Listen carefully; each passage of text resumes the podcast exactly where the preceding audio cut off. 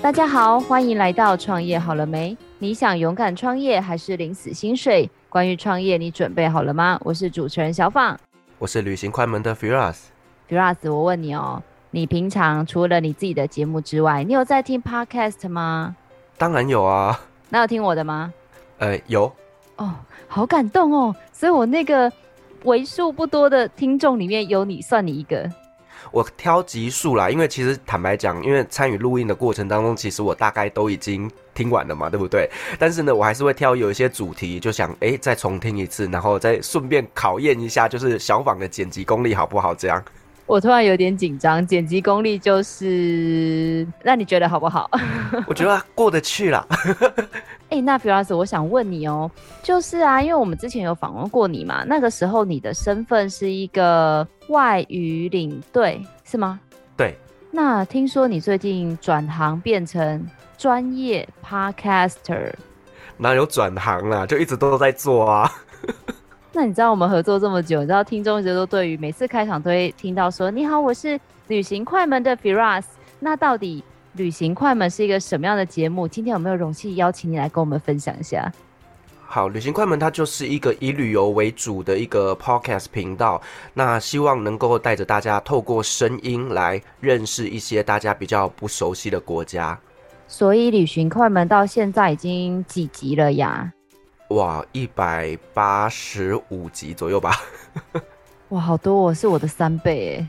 搞不好这集播出的时候，我那边已经破两百了。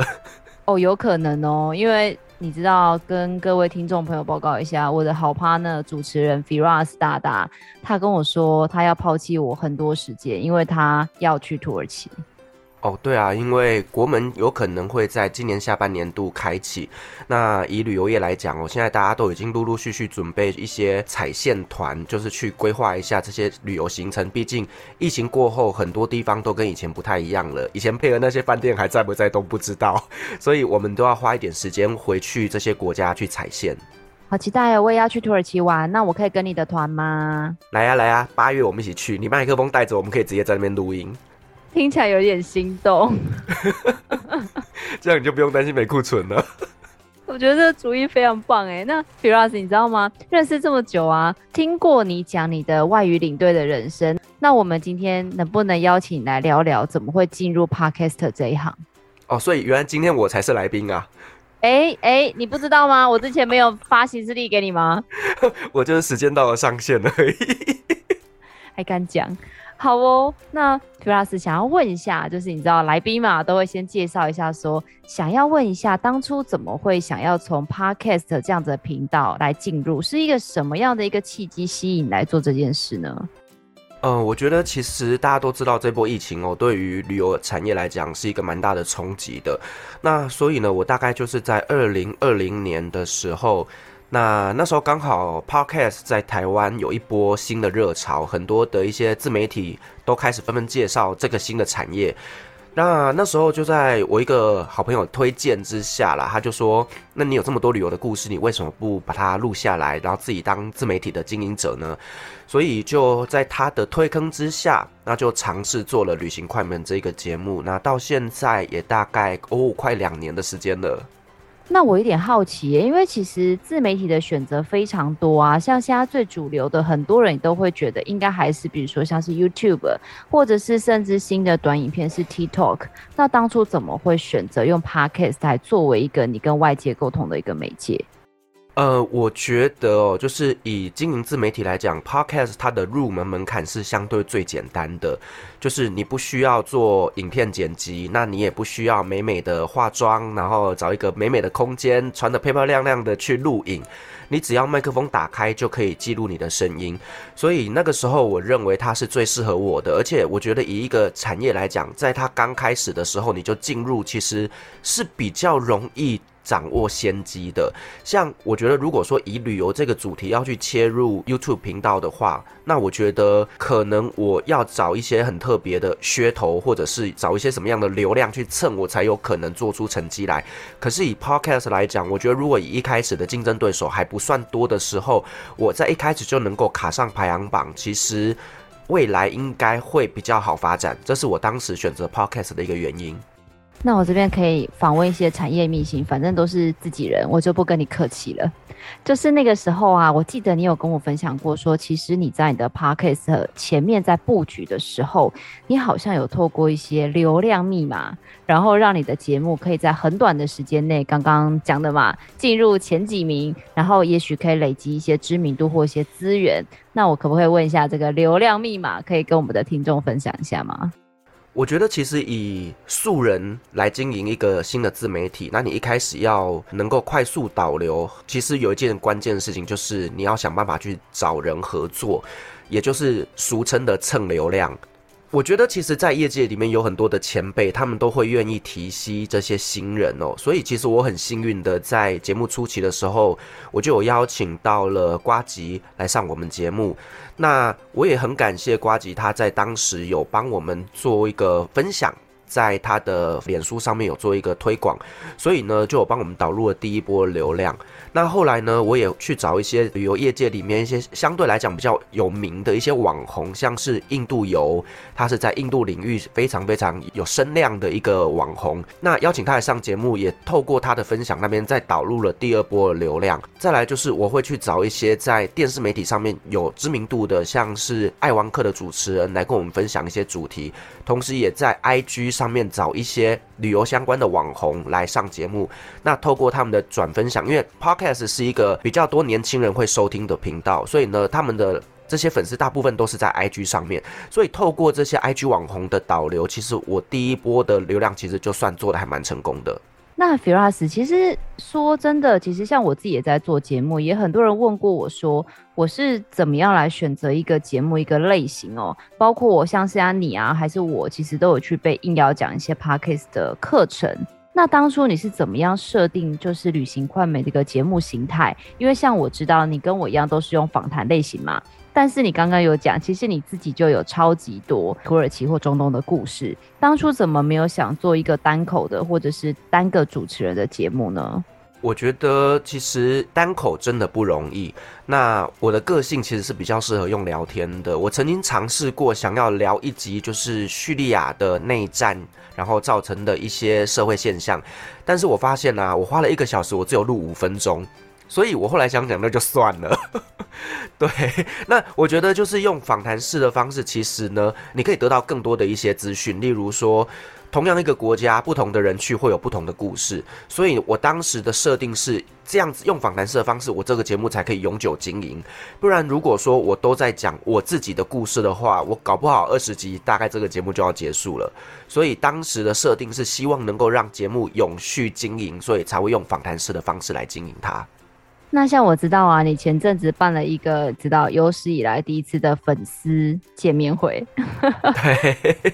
那除了这个你知道实体之外啊，因为你跟听众很多的接触，其实大部分都是我的感觉啦，可能是比较单向的，还是其实你们还是会有一些其他的互动方式呢？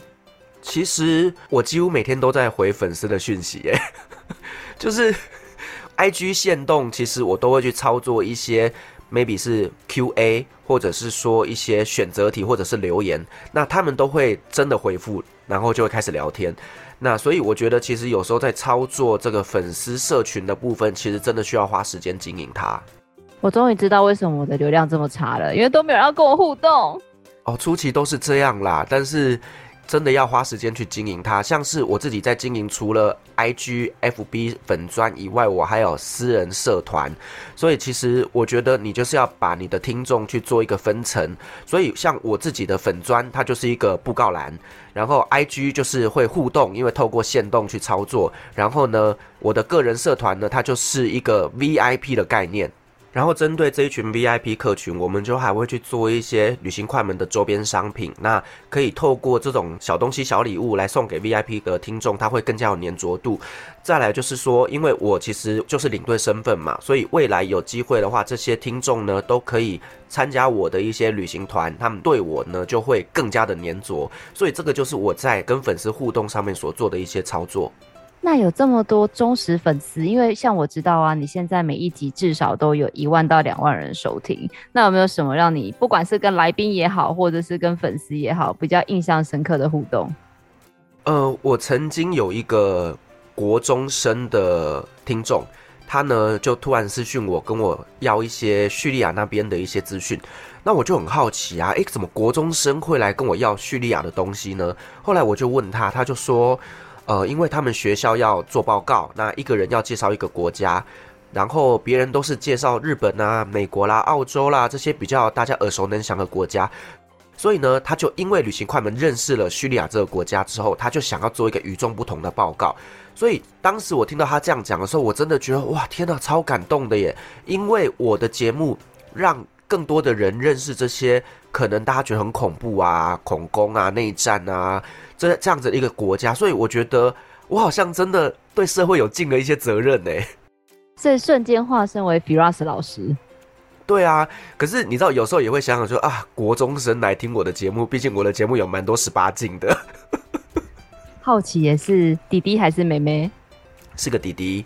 然后呢，我前阵子也有一个听众，那他就跟我说：“哦，Firas，你的节目很棒，我很喜欢，我的国中儿子也很喜欢。”哇，我当下就觉得说：“天哪，有一种觉得摧残国家幼苗的感觉。”你一开始的题目都蛮正常的啊，是你知道最近有一点比较成人话题。呃，我觉得这个也很有趣哦，因为其实我在做节目的过程当中，其实我都会去听听众他们想要听什么内容。那有一次我去台中演讲的时候啊，然后当时呢，负责接待我的是一位大学教授。然后他就跟我说，他很喜欢我节目，很早期有一集在做全球插旗在床上环游世界的故事，很明显这个就是一个限制级的节目嘛，所以他跟我说他很喜欢那一集的时候，我就听心想，哇塞，大学教授会喜欢这个主题耶。他就跟我说，因为呢，我们这些地方妈妈们其实呢，都很想听一些我们这辈子不可能再去做的事情了。所以我就发现说，对，其实如果我的客群是以三十五岁到四十四岁的女性听众来讲，其实他们还蛮想听这些内容的。所以我就有针对他们的需求去做几集这样子的内容，当然不是全部嘛，毕竟我们是一个专业的旅游节目啦。那所以。做了这些小插曲之后，我没想到引起他们的热烈讨论，整个大爆红之后，就后来又有再约第二集跟第三集，就越做越多，就变成一个系列这样子。哎、欸，我一直以为你会跟我们分享，就是你本人是同志天菜这件事，哎，结果你居然就是要略过他。呃，对，因为之前做的那一集是同志天菜的主题啦，那结果那一位同志天菜就。很喜欢我，然后一直一直跟我暗示一些，呃，你懂的。对，那但是因为我自己本身不是啊，所以我就跟他当好朋友。但我没有想到那集播出之后，整个听众们因为都是妈妈，他们就会开始想象，就是 Firas 跟这些同志朋友们在一起的画面。我就觉得真的是也蛮好笑的，所以为你开启另外一片天空哎，会不会不久之后我就发现说，哇，Firas 你脱单了耶？就我对象是男生吗？我只我只能说，呃，我觉得这个是一个蛮不错的选择，但我目前并没有想要往这方面走。Firas，我们讲了这么多有趣的事，包括比如说你跟粉丝之间的互动啊、肯定啊，然后我知道你也交了很多好朋友，但是你知道吗？我自己也在做一个节目，虽然流量没有你高。但我真的觉得要持续做一个节目真的很不容易。那你可不可以跟大家分享一下，有没有一些比较可能大家想象不到辛苦的地方？呃，我觉得做访谈性节目最辛苦的其实就是后制剪辑，尤其是当遇到来宾可能口条相对比较不好的时候，我们真的要投入更多的心血、更多的时间在剪辑上面。所以，呃，对我来说比较辛苦的就是在后制的部分，然后再来就是说，呃，主题发想的时候其实也蛮耗脑力的。对，那整个 SOP 整个走下来，其实我一集节目大概要花到呃十五个小时左右去企划到制作到上架，所以真的不是大家想象中的说哦讲讲话啦就可以做节目了，其实并不是这么容易的。那对我来讲，就是因为做 podcast，我认识了一群很好 podcast 的朋友们。那其实我觉得这个就有一点点像是同温层取暖吧，就是你在分享你在做节目中遇到的这些瓶颈的时候，他们听得懂，他们也会想办法帮你解决问题。所以我觉得这个真的是我在做节目之后，我自己得到很大很大的一个收获。所以我们现在这群 Podcast 的朋友们，我们大概每个礼拜都固定会聚会，然后会聊天等等的。所以我觉得这个就是支持我继续努力下去的一个原因之一吧。我刚在你的那个言谈中听到一个，就是十五个小时。因为其实我觉得蛮多人对 Podcast 有兴趣，但他可能不太明白说为什么要十五个小时。不知道你方便跟我们分享一下，说你这个整个，你刚刚说从前端到完成上架之后，大概会需要经过哪一些的过程吗？好，首先第一个就是我们确定来宾嘛，因为就是要访谈之后，我大概会花半个小时到一个小时是先做电话访问。那我做电话访问的过程当中，就会去把整个访纲把它写出来，那甚至是去确认对方的口条好不好。那这个东西呢，其实在第一波就是先做一个过滤。那如果说来宾的口条真的蛮不好的时候呢，我们就会跟他稍微延迟录音的时间，然后就顺其自然的忘记他。对。因为这个真的很重要，我我觉得这个还是要再去提醒大家，就是访谈性节目来宾的口条真的非常重要。好，那再来就是呢，约好来宾，确定时间就开始录音了嘛。那因为对我来讲，我的录音是实体录音室的录音，所以这个中间又包含了交通时间，又包含了整个录音的过程。那后面的部分当然就进入剪辑嘛。那剪辑的话，其实就是看这个来宾的口条好不好，会决定你的速度哦。那像，但是最少最少，因为你一集节目录音时间大概是一个小时左右，最少都要花到两个小时。快的话，比较慢的话，我遇过一集剪十五个小时的。那当然，平均值大概都会落在四到五个小时之间。那这是剪辑的部分。那剪辑完成之后呢，你就要去上架嘛。那上架的时候，你同时要再去撰写你的资讯栏。那对我来讲呢，我上架的同时，我会把整个节目从头到尾再听一遍，去确认有没有哪个地方没有剪到。那所以这边呢，又是花了一个小时时间去做上架。那上架完毕之后呢，就同时我的影片也有做成 YouTube 频道，是上在 YouTube 上面的，所以。再去把这个音档转成影片档之后，再去做上架。那后面的部分呢，当然就是粉丝团的操作，包括像是 IG 上图片啊，再来就是社团里面会去写一些录制当集发生的一些趣事，以及呢节目预告。所以这整个流程这样走下，一集大概就是要花十五个小时左右。哇，真的很惊人呢！其实很多人也会觉得说，像我们做 podcast 的，就像你说的，不过就是讲讲话而已。他们可能没有想到说，这中间有这么多的过程。然后第二个想要跟您请教的是说，其实很多人都会觉得是说，哦，就像你刚刚讲，你做这么多的事情。那都是你一个人完成的吗？还是其实现在大家听到的很多 podcast，其实大家都会好奇说，诶，这是不是需要一个很完整的制作团队？还是其实你会推荐是一个怎么样的一个制作的流程是比较适合的？呃，是不是制作团队？当然取决于你口袋有没有深度啦。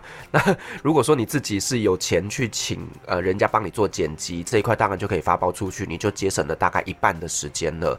那再来就是说一些粉丝团的操作，如果你有钱的话，你也是可以请人家代操啦。所以这个东西都取决于你口袋的深度。但对我来讲的话，因为呃小弟口袋比较浅一点，然后没有因为刚好疫情的关系，所以其实这阵子就会比较多一点时间，所以。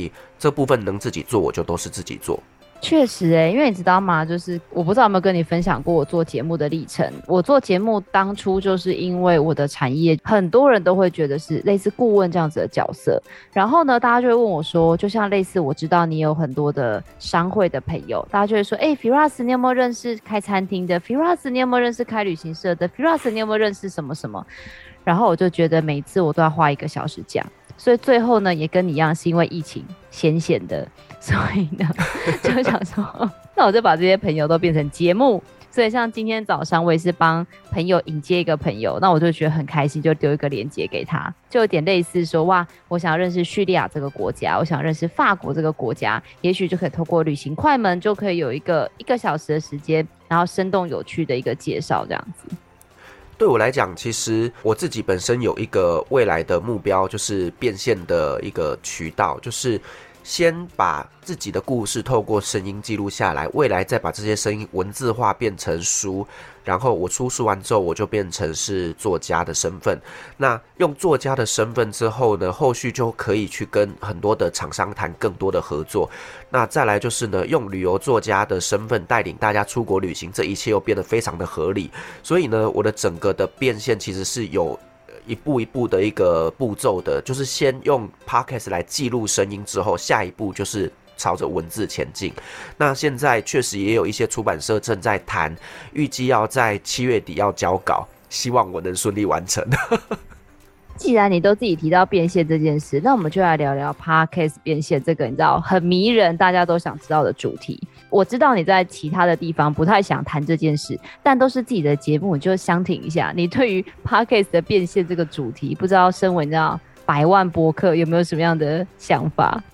呃，其实我我并不是讨厌讲变现这个主题，而是我很讨厌有一些本身没有什么流量又没有做出成绩的人，在外面招摇撞骗，运用自己做 podcast 的经验去教人家说如何 podcast 变现，因为我觉得这是很妖兽的，因为 podcast 变现真心来讲不容易。像我也是经营了快两年，我才在上个月接到第一笔的政府合作案，所以我觉得。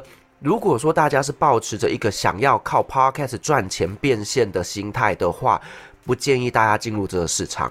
好，你必须是有其他的目的、其他的动机。你要做频道，那没有问题。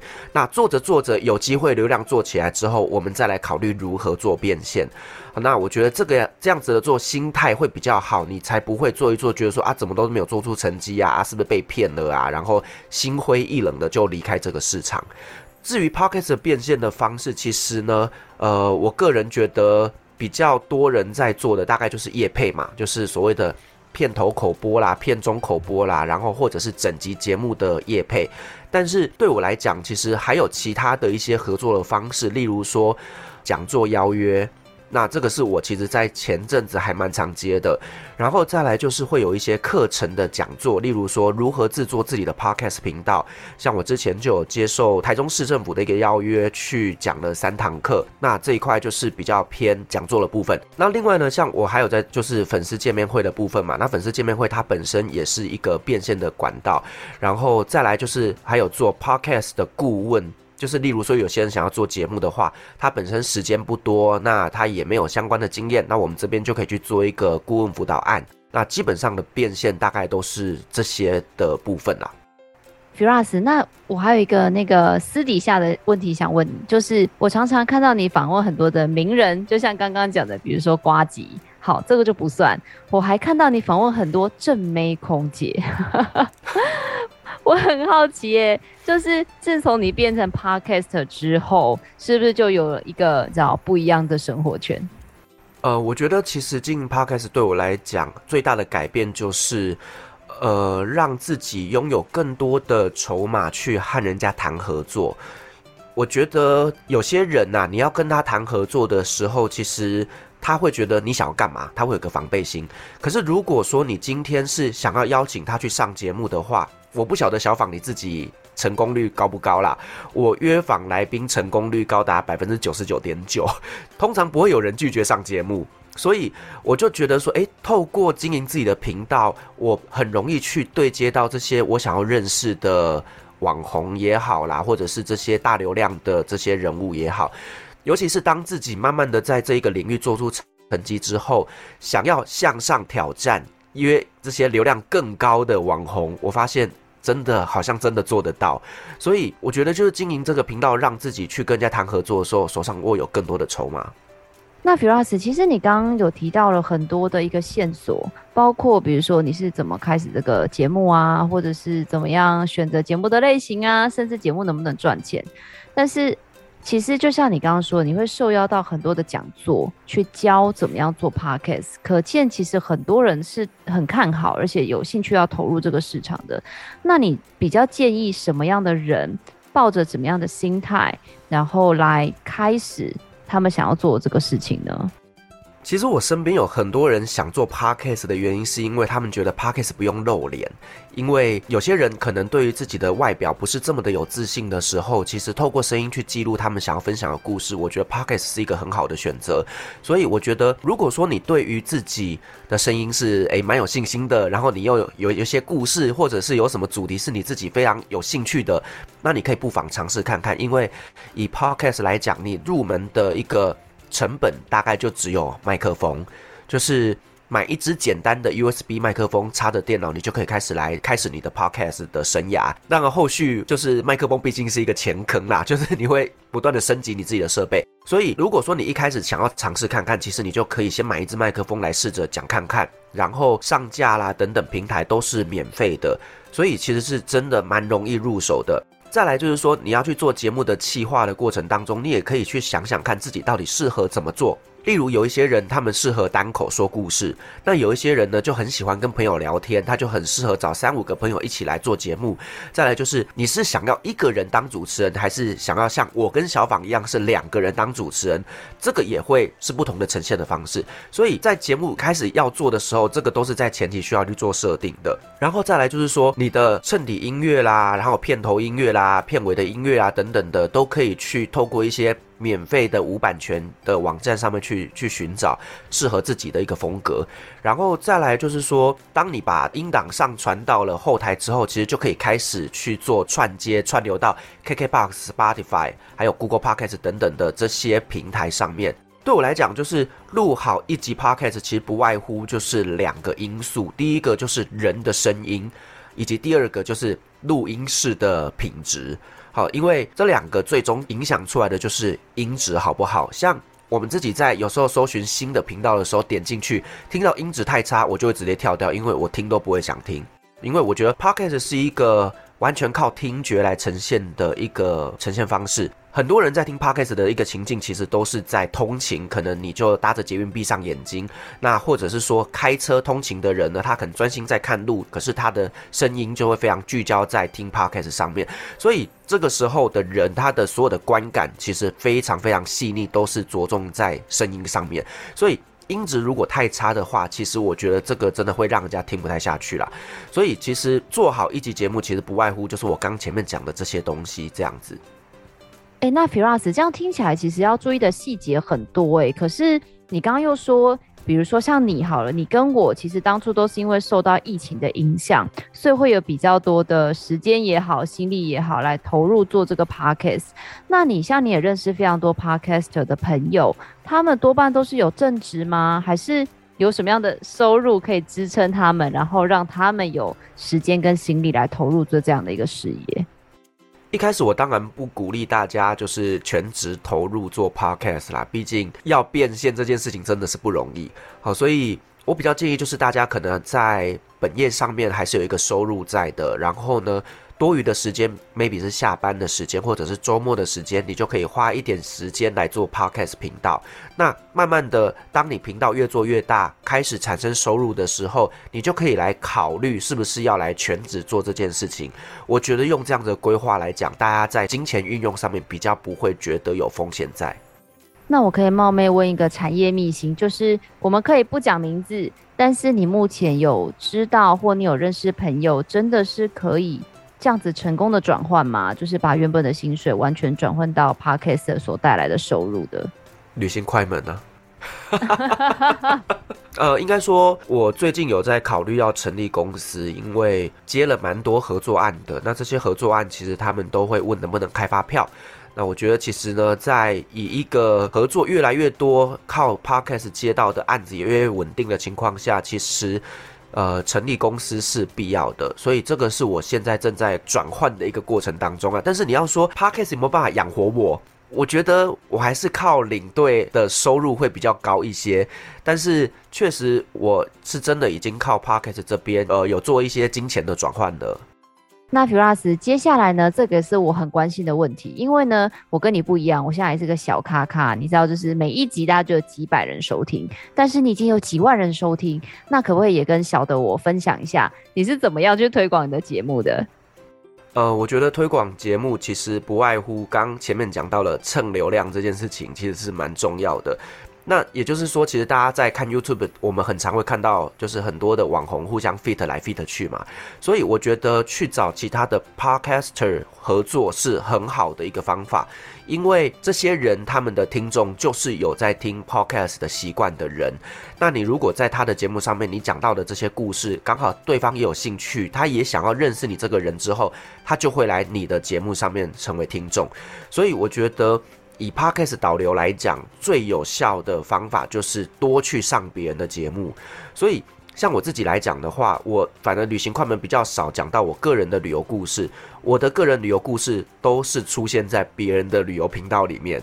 对，那我觉得这个样子的方式其实是蛮好的，因为这些人如果说。呃，对方的频道流量是很高的话，其实强强联手，你们之间的流量就会互相导流。我觉得这个是在节目推广上面一个很好的方法。然后再来就是说。因为我现在都在做粉丝见面会嘛，那粉丝见面会有时候来的人呢是非听众，只是他可能对这个主题是有兴趣的，那听着听着他就会成为你的旅行快门的听众。那另外我也有在做一些线上的 podcast 的课程，那这些人可能本来只是想要做 podcast，可是他听完你的课程之后呢，对你的节目就有兴趣之后，进而也会成为你的听众，所以大概是用这些方式在推广我的节目。那 Firas，我刚才还有一个发现一个很关键的问题没有请教到你，就是你刚才有说，其实一开始进入 Podcast 的只需要一支麦克风，但是刚刚你又提到说你自己录音会去录音室，诶，好像有点不太一样。对，那到底对于这样子的一个整个来说，有什么样可能不同的录音情境？那可能支付的预算一开始进入这样子的一个。自制节目的一个过程，你大概会建议大家要准备多少的预算在这件事的投入上呢？准备多少预算？其实我觉得先看自己的能力在哪边，因为其实麦克风的话，两千块可以买到一支麦克风，那两万块也可以买到一支麦克风，所以取决于你自己本身的一个经济预算来决定你要投入多少钱。对我来讲，我为什么现在要走录音室？是因为当你节目越做越稳定的时候，其实你就会去考虑一些音质上面的状况。例如说，专业的录音室，它一定是在空间上面是相对来讲是隔音做得比较好的，然后整体的录音效果呈现出来的也是比较好的。所以我觉得投入多少钱都是看你自己的预算有多少来决定你要做哪些事情。就像我前面说的，一支麦克风。两千块、三千块就可以开始做节目了。可是如果说你一开始预算就是十万块要做这件事情，那你也可以自己打造自己的录音室。所以呢，这一切的一切都是取决于你的口袋的深度。那 Firas 这两年的 Podcaster 的制作过程中，有没有发生什么让你特别难忘的事情？我觉得有一件事情让我非常非常的开心，就是说。当我寄信去找一些呃流量网红合作的时候，他们会说：“哎，我知道你，哎，我有在听你的节目，哎。”我当下就会觉得说：“天哪，我也是这样子一个有声量的人吗？连这样子的人都认识我，我就会觉得说：天哪，好开心哦！就是他们说久仰大名了这样子。那还有一次就是我在搭计程车的时候，哎，我一走进去我就听到奇怪，这背景音乐怎么这么熟悉？结果呢，哎，我发现计程车司机正在听我的节目，所以。这个真的是让我当下觉得哇天呐，超开心的！我要不要走过去跟他说：“司机你好，我就是旅行快门的 Firas。”我想他应该会吓死吧。然后我有一个朋友，他从国外回来的时候，他就是搭上防疫计程车，一上车也是在听我的节目。他就说：“你知道吗？这主持人是我的好朋友。”就是很多人会跟我分享这些故事的时候，我就会觉得说，原来我的声音在地球的某些角落是有人在听的。我就会觉得说，天呐，好开心，好感动哦！但是我觉得这个某方面，它也提醒着我，就是说，成为一个有流量的人，其实就要去注意到很多的一个知识层面的传递。例如说，我们也曾经有听众来质疑过我的节目的内容。例如说，有一集我在聊我从土耳其带我的猫咪回台湾，然后呢，我就在上面讲到猫咪是杂食性动物。结果这个其实是错误的讯息，因为猫咪是肉食性动物，所以这件事情就让我知道，就是说原来我在做知识的传递的过程当中，有更多事情是必须要去确认过之后才能传递出去的，不然会造成很多人的一些误解跟误会。这也让我们知道说，其实，在社会责任上面，这些是公众人物需要去注意的。那 Firas，我们今天谈了这么多的细节啊，就是呃，你觉得如果好，就像我当初，就像当初的我，如果要做 podcast 的话，你会给这些想要来拥有自己节目的人什么样的建议呢？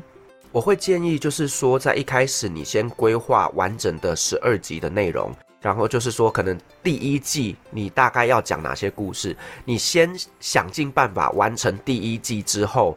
然后你那个时候就会知道你到底有没有想要继续做这件事情了。好，因为有些人可能就是一股脑冲动，他就是想要做这件事情，结果什么东西都买了，都做了，结果最后其实他根本没有持续的去经营它。因为我觉得以自媒体来讲，自媒体会成功，绝对都不是一天两天的事情，他必须要花时间去累积，然后呢，不断不断的持续更新。我觉得这个才是经营自媒体最重要的事情。所以先做十二集之后呢，你来判断你自己适不适合继续做。如果你觉得不适合，那你就趁早收掉。但是如果说做了十二集之后，你觉得自己做出了兴趣，而且觉得这个也很好，那你就可以继续的去经营下去。当然，节目在整个制作的过程当中会不断的去调整。就像旅行快门一开始也是两个主持人，到后来只剩下我一个主持人。那像呃旅行快门一开始的风格跟现在的风格也肯定是完全不一样的。这中间经历过很多次的调整，当然因为听众都会给你一些回馈，那进而你慢慢的就在这制作的过程当中去进步、去学习，然后去调整，然后做出越来越适合你自己的一个频道。哇，真的是很棒的建议耶！那 Firas 就是其实只要身为一个听众也好，partner 也好，其实对于国门开了之后，刚刚有讲嘛，其实你最主要的其中一个正职还是外语领队。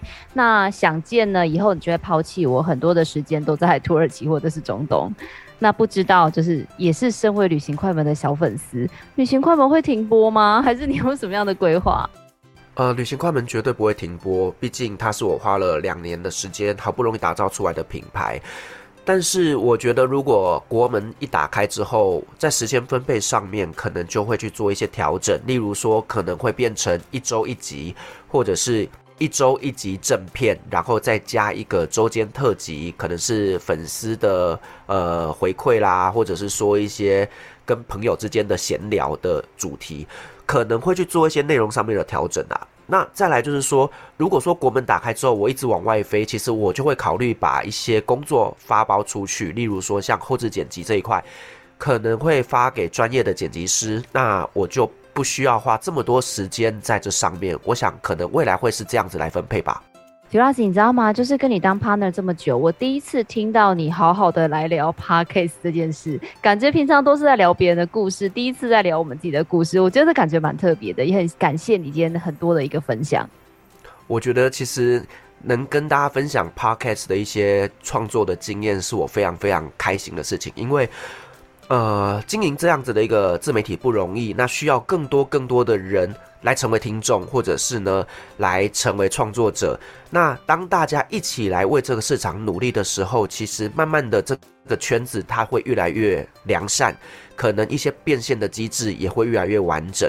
所以，其实我觉得分享 Podcast 是我一直很喜欢做的事情，让更多人知道 Podcast，而且呢，一起来为这个市场而努力。最后要帮很多的听众问一个问题，就是其实我们今天聊 Podcast 是一个蛮粗浅的概念。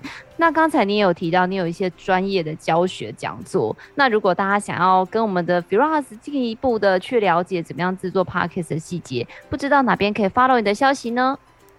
呃，在 IG 或 FB 搜寻旅行快门，基本上都可以找到我们的一些社群平台。那这些平台上面所有的一些留言都是我亲自回复的，所以呢，未来会有一些相关的课程都会在上面做公告。好期待，我也要参加，我可以有折扣码吗？呃，你就当我们的现场工作人员，让你免费听。好棒棒，好棒棒，果然是 partner 的特权。好哦，今天也非常感谢 Firas 来跟我们分享他对于 Podcast 的经验。Firas 今天非常无私的分享了他为什么要转换做 Podcast，还有 Podcast 的一些特性。更重要的是，他有一个知道成功变现的一个经验的一个分享。那也对于很多想要投入这个市场的人，希望呢也可以有多一份对于 Podcast 的认识跟了解。当然，啦自己也身为一个 Podcaster，也非常欢迎大家一起跟我们投入这个市场。就像 Firas 刚刚说的。有人做，有人听，有人听就会有更多人来做，那就让这个市场呢能够更加的一个健康，也更加的蓬勃的一个发展。那当然，我们也会把旅行快门相关的一个资讯，包括我们旅行快门的收听连接，还有它的粉专，还有他的社团，还有他 IG 等等的资讯，都会放在下方的一个资讯栏。如果对旅行快门有兴趣的朋友，都可以去听听看。不对，应该是一定要去听听看。他们现在是旅游频道前三名，如果你没有听的话，就太 落伍了。